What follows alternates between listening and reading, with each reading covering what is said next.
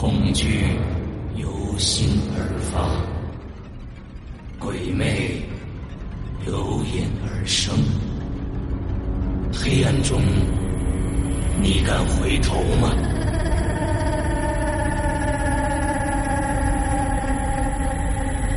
现在你收听到的是《鬼影人间》。胡小军，作者周德东，由龙鳞播讲。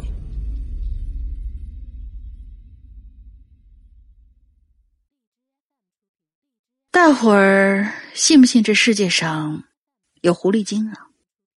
当然，我不是说那种真的狐狸化成的仙儿啊。不过谁又知道呢？至少在某些男人的心里，是极度渴望狐狸精这种生物的存在的。就比如说我们今天的主角黄巢吧。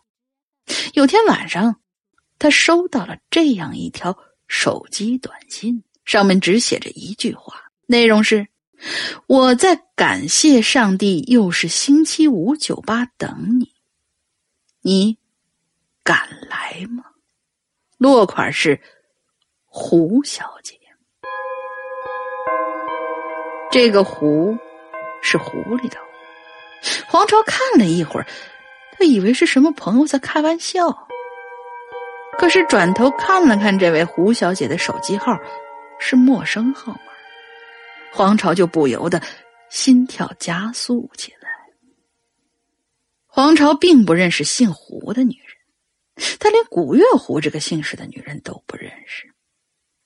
不过他感到很新奇，深更半夜去见一个胡小姐，这显得既冒险又性感，还有一种浪漫的神秘主义色彩。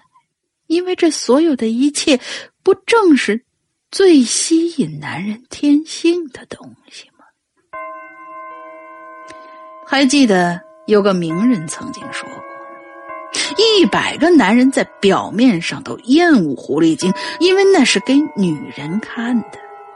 可实际上，这一百个男人内心深处都急切呼唤着狐狸精婀娜的现身。那么，既然这一百个男人都迷恋这类女人，就说明了这才是男人。”最真实的审美。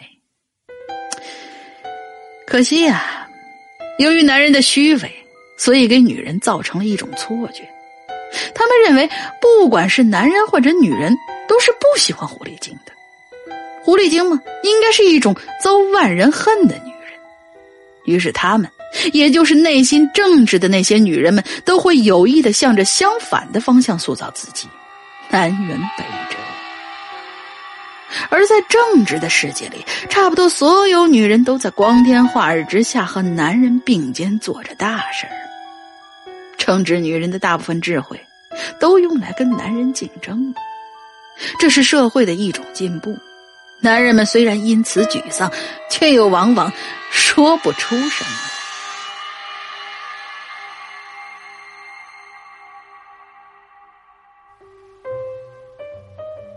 现在让我们说回黄巢，他这一路上脑子里都在跳跃着这个“狐狸”的“狐”字儿。他突然想起来了，就在三天前，他跟别人交换过一叠名片，其中有个人好像确实是姓胡。黄巢还记得，那是一个莫名其妙的鸡尾酒会，电视台办的。黄巢在电视台并不认识任何人，可不知怎么搞的，却接到了请帖，于是他就去了。参加酒会的人很多，大都是企业家的董事长和总经理，而黄巢只是一家俱乐部的散打运动员，跟这些人呢毫不沾边不过既然来了嘛，就糊里糊涂的跟大家一起交换名片 酒会不就是这个样子吗？结束以后，认识的当然继续认识，不认识的还是不认识。这交换名片只是一个形式而已。于是黄巢就这样莫名其妙的待在这个莫名其妙的酒会上。他如今呢，已经想不起酒会上任何一个人的样子了。哎，等等，好像有个女人给他留下了一个模模糊糊的影像。那个女人跟他打了个照面主动朝黄朝笑了笑，黄朝也朝他笑了笑，然后两个人就擦肩而过了。而他之所以还记得这个女人，就是因为当时他感觉这个女人有些眼熟，但却又想不起来在哪儿见过。这个女人长得很美。眼睛细长，微微一笑，那眼睛就成了妩媚的弯月。她的肌肤白极了，几乎白到透明，身子挺挺的，就像跳芭蕾的一样，手指又细又长。她穿着一件深红色长裙，一件仕宦条纹的荷叶边中袖衫，一双深红色的坡跟鞋，披着长发，就像洗发水广告里的长发那样飘顺，那样美好。她什么也没露出来，甚至从衣着上看还有些端庄，而她所有的妩媚全都展现在了他那张脸上。可其实。他除了嘴唇，脸上其他部位都画的是很淡很淡的妆，只有嘴唇涂了厚重的红色，红的发紫，就像秋天成熟的快要滴落的饱满的葡萄，边缘勾勒的十分精致，却让人觉得有取有舍，突出了最勾人的部分。那个女人就那样浓浓淡淡的看着你，极具深意的微微笑着你，精巧的嘴唇有一点点上翘，不知道是有意还是无意，就这样若有似无的挑逗着你。那是一种让男人心智飘荡的眼神，是一种令男人眼醒骨酥的笑容。有这么一张脸蛋儿，他还用得着露胳膊大腿吗？只有那些没味道的女人才去拼身体呢。而这个女人，她只需要展现一张脸蛋儿就够了，甚至只需要展现一双眼睛，轻轻的一笑，就能令人喷血。只是黄巢想到这儿。不由得打了个寒颤，不露身，不露脸，只露两只眼，那不就是满身毛的狐狸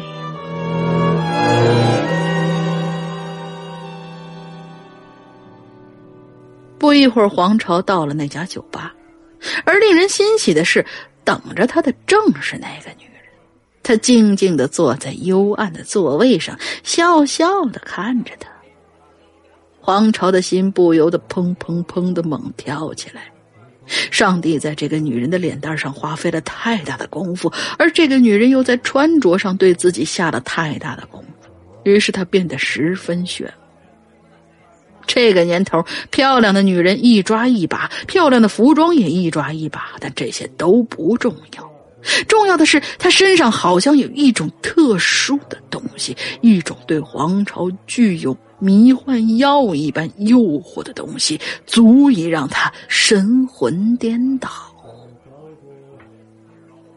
您可能要问，这是什么东西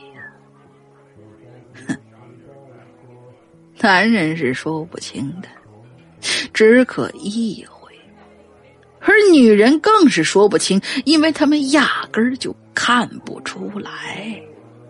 智慧是可以学习的，气质是可以培养的，只有这种东西是一部分女人永远也学不来的。黄朝冷静了一下，冲他笑了笑，就坐下。可他从他的神态中能感觉到，这个女人约自己出来，并没有什么事儿。于是他们问候寒暄，聊了一会儿，果然没什么事儿黄巢就问他：“你姓胡，狐狸的狐吗？”“对呀。”“啊，我不知道，还有这个姓儿。您可以查字典啊。这个姓儿太少了？我翻译过一些资料，其实姓胡的人很多，只不过都嫌不好听，渐渐都改成了胡琴的胡。哦，那你为什么不改呀？我喜欢这个胡子，而且我也喜欢听关于狐狸的故事。对了，我给你讲一个故事吧。好啊。嗯，故事是这样的：有个男人，他晚上总是接到一个姓胡的女子发来的短信，约他到一个酒吧见面。终于有一天，他去了，见到了这个姓胡的女子。那个女子非常的漂亮，这个男人当时就神魂颠倒，不能自拔。那个女子每次跟他见面，都要给他讲一个狐狸的故事，一直讲了很多很多个。终于有一天，他们要结婚了。这一天，他们一起走进了教堂，那个女子却吓得昏倒在地。你知道为什么吗？因为他发现了一个秘密。新郎的背后有一条尾巴。黄朝看着他的脸，忽然又想起了那个不露身不露脸，只露两只眼的浑身毛的东西了。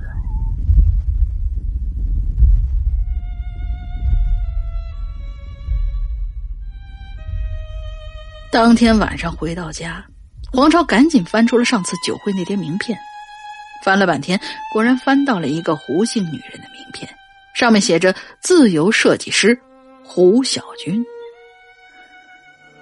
哎呀，不愧是设计师啊！他的名片像他的人一样简单而神秘，别致而独特，简直就是一个艺术品。所以之后的那段日子里。胡小菊每到星期五都会约黄巢出来，他每次都在手机短信上留下“胡小姐”这样一个落款儿。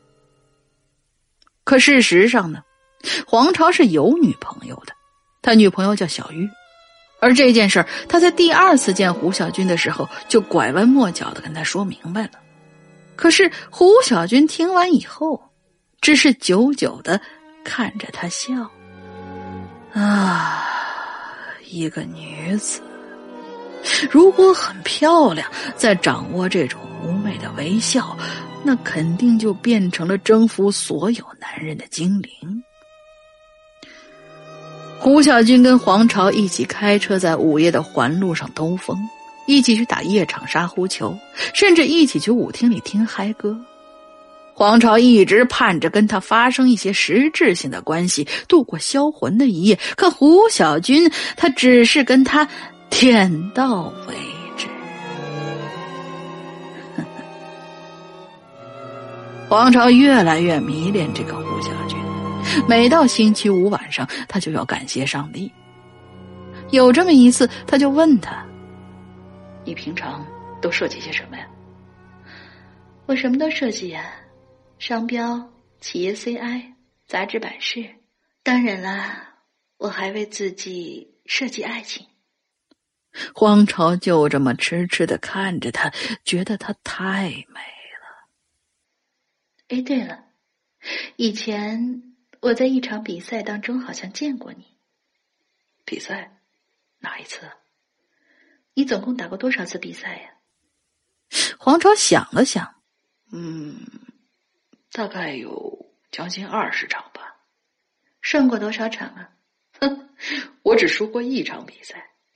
哼，我看的就是那一场，对日本东京都千代田俱乐部。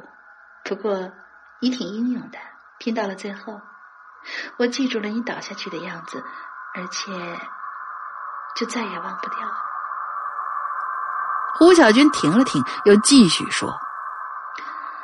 电视台的一个副台长是我同学，他们举办酒会是我帮他们策划的，而实际上那是一个广告招商会。顺便呢，我就卖了点私货，把你请过来了。这是我计划的第一步，就是跟你交换名片。这下黄朝才明白了他为什么莫名其妙的接到了电视台的请帖。胡小金又继续说：“其实呢，在喜欢你的一些人里，往往没有你最爱的那个人，而你喜欢一个人，却往往又无缘走近他。所以，这算是我主动勾引你的。如果那天你没有来，我还会设计第二步。”第三步，可是，可是小玉她，你就是跟她结婚，我也要勾引你。胡小军柔软的头靠在黄巢的身上，一张美丽的脸蛋举到黄巢的面前，悠悠的说了一句：“晚上他躺在你的一边，我就躺在你的另一边，就像狐狸精一样。”天天半夜纠缠黄朝这才知道，狐狸精女人并不是把所有智慧都用在了吸引男人身上，还有一部分，他们是用来跟其他女人竞争的。不知道是第几个星期五，黄朝对小玉提出了分手。小玉的父亲是个正厅级干部，而且他长得跟胡小军一样白，也不比胡小军难看。但是为什么要提出分手呢？黄超自己都说不清楚，别人更是无法理解。这天，黄朝很晚才离开胡小军，回到家里。可他没想到的是，小玉一直在等他，他有他们家钥匙，他一直没有给黄超打电话。可能就是想看看他到底几点才会回来。黄超有些惊慌了。今天晚上，胡小军把他领到了一个黑暗的、香气弥漫的房间里。尽管没有发生关系，但他们如痴如醉的拥抱，疯狂的亲吻。黄超担心小玉会闻到这种气息。小玉冷冷的看着他：“你干什么去了？”我跟几个朋友喝酒去了。小鱼毫不信任的打量了一下黄超，突然就把他的手伸到他的前襟上，揪起了一根东西。这是什么？黄超顿时傻眼了。那不用猜，肯定是胡小军的头发呀。他低头看了看，却发现那根本不是人的头发，而是一根黄色的毛。不知道是什么动物的毛，他不由得抖了一下。小玉冷冷的一笑：“哼，你是不是被哪个狐狸精迷住了？你别胡说，你当我不知道？你一到星期我就去跟他幽会。”接着两个人就吵了起来，吵得非常凶。最后呢，黄巢就提出了分手。黄巢的收入是挺丰厚的，他不想让胡小军继续工作了。他要养着他，但是胡小军始终都不同意。他经常向黄朝讲起，有一些男人打他的主意，有的是腰缠万贯的老板，有的是官员，而他总是能巧妙的跟他们周旋，就像雪山飞狐一样，时而显现出绝美的皮毛，时而又一闪而逝，寻不见踪影。黄朝又知道了。这个胡小军的智慧不仅仅是在同女人斗争，还要跟强势的男人较量。有这么一次，胡小军突然就对黄超说：“你知道吗？全世界只有你一个人知道我叫胡小军。”黄超听完愣了愣。那张酒会时候我给你的卡片。是我专门为你制作的，是绝版，只有一张。然后他就拿出他的卡片盒递给黄超，神秘的笑起来。你看，这才是我发给那些臭男人的卡片。黄超接过来看了看，上面写着“胡小军是古月虎”。胡小军轻轻的抱着黄超。我呀，只是你一个人的狐狸精。这一天，胡小军又把黄巢领到了那个黑暗的、香气弥漫的房子里，他们开始热烈的亲热。可是黄巢一步步的前进，胡小军却一步步的拒绝。黄巢就突然很愤怒，他低声说：“你，你这是在玩我？”胡小军默不出声。黄巢缓和了一下口气，轻轻的摸着他的头发：“咱俩都认识三个多月了，你到底怎么了？”胡小军还是不说话。黄巢看不到他的脸，只能闻到那股浓郁的香气。小军，你告诉我，告诉我好吗？他一边说，一边又摸了摸他的脸蛋儿。可这一次，他没有摸到他的脸蛋儿，他摸到的仍然是他的头发。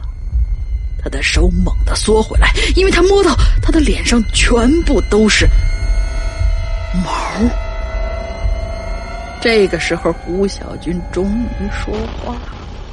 他细声细气的对他说：“你肯定早就想，我是一只狐狸。”黄巢听得根本说不出话来。是，他和他在一起的时候，他的大脑中总是闪现着狐狸的影像。他冷静了一下。突然对他说：“但是，自从跟你在一起，我发现，女人有尾巴，原来挺可爱的。我不怕你。”胡小军突然就怪笑起来：“可惜呀，我不是一只母狐。”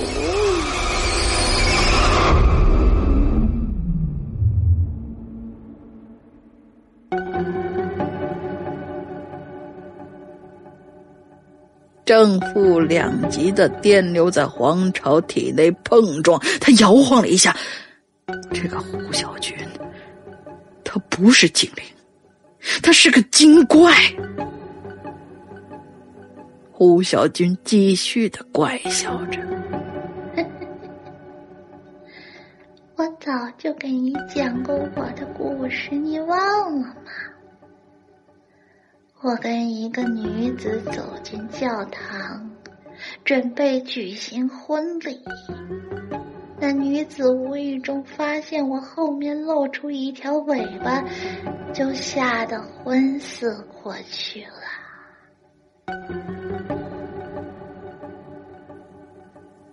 又到了一个星期五。经受重创的黄巢又接到了一条手机短信，内容是：那种风骚迷人的狐狸精，不但你们难遇，连我们都找不到了。落款是寂寞的狐仙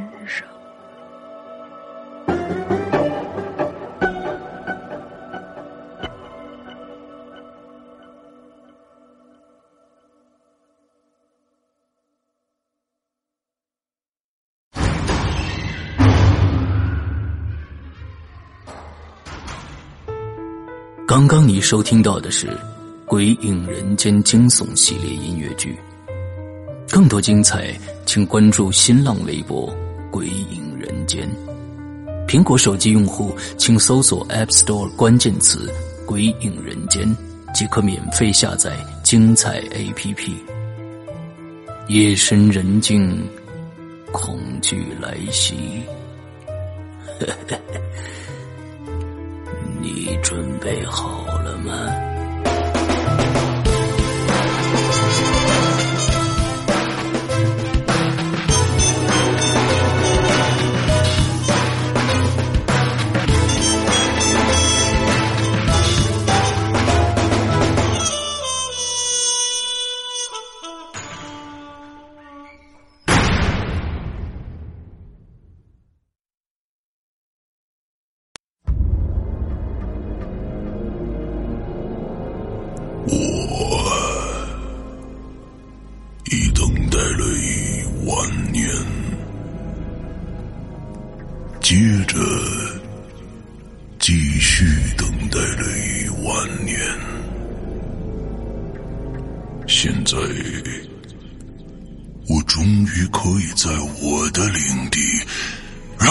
尝尝什么叫做抑制不住的兴奋。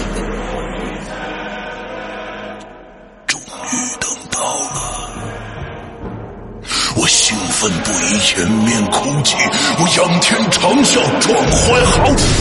哎呀！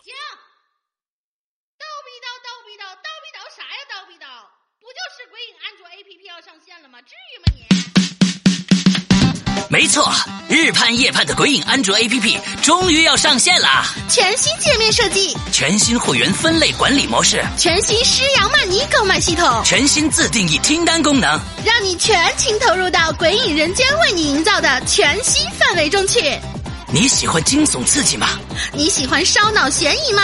你喜欢主播的私密聊天吗？你喜欢鬼友的灵异经历吗？那就赶紧来下载吧！二零一九年二月五日大年初一，鬼影人间安卓 APP 正式上线。百度应用市场、腾讯应用宝、三六零手机助手、小米应用商店等主流应用商城搜索“鬼影人间”或关注“鬼影人间”新浪微博置顶，扫描二维码即可下载哦。二零一九，让我们听点好听的故事吧。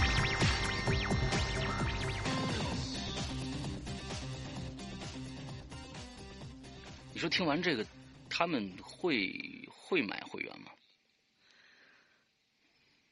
会笑吧？啊，因为是小霸王其乐无穷吧，这个范儿是吧？那好吧。